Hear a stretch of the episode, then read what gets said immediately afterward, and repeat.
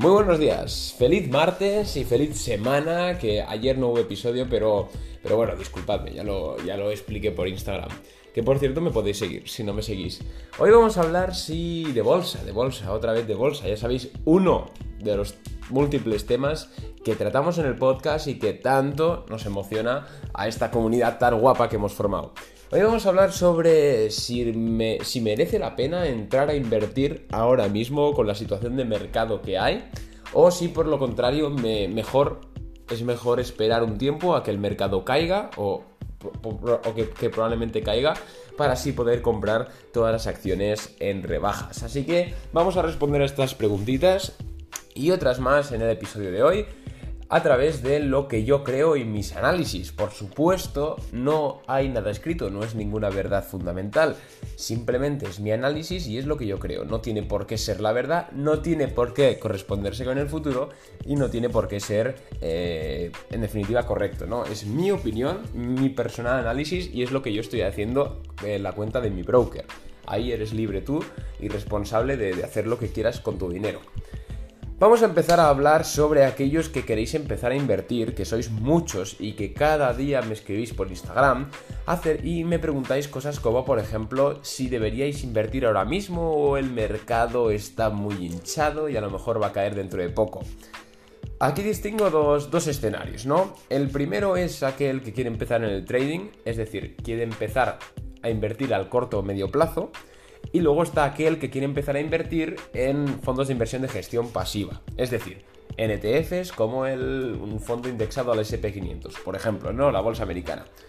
Para el primer caso, es decir, aquel inversor que quiere empezar con el trading, yo le voy a decir que no es en absoluto un mal momento para empezar. De hecho, es un buen momento porque la volatilidad de mercado está alta si bien no está a unos niveles eh, que estaba, por ejemplo, en abril o en mayo, sí que sí, seguimos con una volatilidad de mercado alta. Y esto, si bien conlleva más riesgo, si sabes jugar tus cartas de forma correcta, puedes llevarte rentabilidades del 7, 8, 9% diarias. Si sabes ver empresas que, bueno, pues que han tenido una euforia un día y puedes entrarles en corto, o al revés, ¿no? Que han tenido una depresión un día y puedes entrarles en largo porque no está correspondido. Entonces, si tú sabes ya de bolsa y quieres empezar a hacer trading, eh, creo que esta, eh, eh, bueno, que esta época, que este momento del año, de, la, historia ¿no? en la bolsa, es muy buen momento para empezar. Por, por, eso mismo, ¿no? Porque el mercado está haciendo altibajos constantes y si sabes aprovecharte de estas situaciones, pues puedes sacarte unas rentabilidades que solo se ven en periodos de incertidumbre económica máxima, como este que estamos viviendo aquí. Pero vamos ahora con el segundo caso, que es, bueno, no sé si desgraciada o afortunadamente, el que más se repite. Y es que, hoy Arnau, quiero, quiero invertir mis ahorros que tengo en un fondo referenciado al SP500 o al Nasdaq o al Dow 30 o al DAX, etc.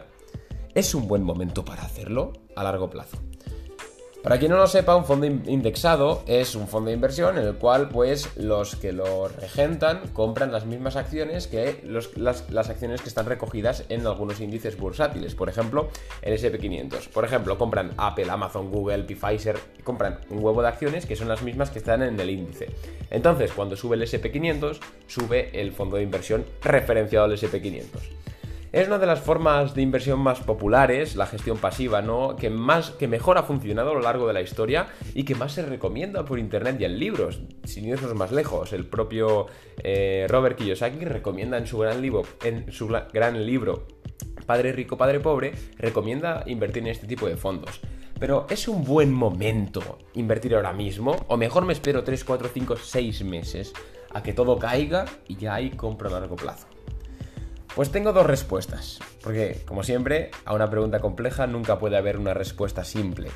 Entonces la primera respuesta es que si vas a hacerlo a largo plazo, es decir, para que tus ahorros se vayan, vayan trabajando para ti, es decir, para que se vayan multiplicando, pues 5 o 10 años, lo que sea, puedes invertir ahora sin ningún problema, porque aunque haya una caída dentro de 3 meses o 4 o 6, realmente a 5 o 10 años vista vas a ganar dinero, porque es imposible que la economía entre en una recesión durante 10 años y la bolsa esté cayendo. es completamente imposible. Entonces a 5 o 10 años realmente te da igual. ¿Cuánto ganarás? Podrías ganar un 10% más, un 10% menos, dependiendo de, de si cae la bolsa o no, pero a muy largo plazo no tendrías por qué tener ningún problema. Pero ahora viene aquellos que, pues estoy, oye Arnau, estoy ahorrando para la universidad. O, oye Arnau, es que tengo pocos ahorros y quiero sacarlos en un año para que se multipliquen. Es decir, inversión pasiva, pero a medio plazo, medio largo plazo. No 5 no o 10 años, no, no, no, poquito. Para esos, para esos os diría que a lo mejor lo mejor es esperar porque esto lo he explicado en muchos episodios de podcast y en, multitud de vídeos y conferencias, pero ahora mismo la bolsa está hiperinflada, porque, bueno, Estados Unidos, la Reserva Federal, está imprimiendo muchísimo dinero para estimular los mercados y así que el señor Trump tenga algo que decir para ganar las elecciones, algún reclamo electoral bursátil. Por esto creo y casi afirmo, porque es casi, casi seguro, que la bolsa realmente no vale lo que está valiendo hoy en día. Para hacer trading va muy bien, pero si vas a invertir a un año o dos años vista, a lo mejor te puedes comer otra caída como la que tuvimos en marzo. Y no, esto no es broma, porque claro, cuando el mercado se dé cuenta de que las acciones, los títulos no valen lo que pone que valen en los mercados, se va a producir una caída hasta los precios que considere valga la redundancia, al mercado que son los correctos. Es decir, se va a meter una opción. ¿Y esto cuándo podría ser de fechas? Bueno, pues que yo creo que será en noviembre, diciembre, porque Trump va a seguir imprimiendo, va a seguir inflando, va a seguir dando razones de inversión, va a seguir inflando las bolsas hasta pues la fecha de su elección, ¿no? De las elecciones de Estados Unidos, que creo que son el 10 o el 6 de noviembre, no lo sé ahora. Cuando pase esa fecha, gane o pierda Trump, eso es indiferente, el mercado rectificará. El mercado pues hará ese recorte, esa, se recalibrará y puede ser que sea con una, bueno, con una caída bastante sustancial. Entonces, a lo que voy, y a modo de resumen, que me estoy yendo por las ramas, si vas a invertir en, un ETF referenciado a la bolsa americana o incluso la bolsa alemana, por ejemplo, que va a pasar lo mismo, más o menos, eh, yo no lo haría. Yo me esperaría 3, 4 meses, 5, hasta al menos noviembre, diciembre, año nuevo. ¿Por qué? Porque así veremos si la bolsa realmente vale lo que está valiendo. Y si en enero la bolsa no se ha metido una hostia, es que no se la va a meter, es que realmente sí ha, estado creciendo de forma orgánica, pero me temo con la mano en el corazón que esto no es así. Así que esa es mi respuesta a todos aquellos que me preguntáis, dependiendo de vuestra de vuestros requerimientos financieros. Aquellos que me preguntáis si deberíais empezar a invertir ahora, si es buen momento o no. Muchas gracias por escucharme un día más. Nos vemos mañana con otro episodio. Y oye, un saludo, un abrazo y un beso a todos aquellos que día a día estáis escuchando. Un saludo.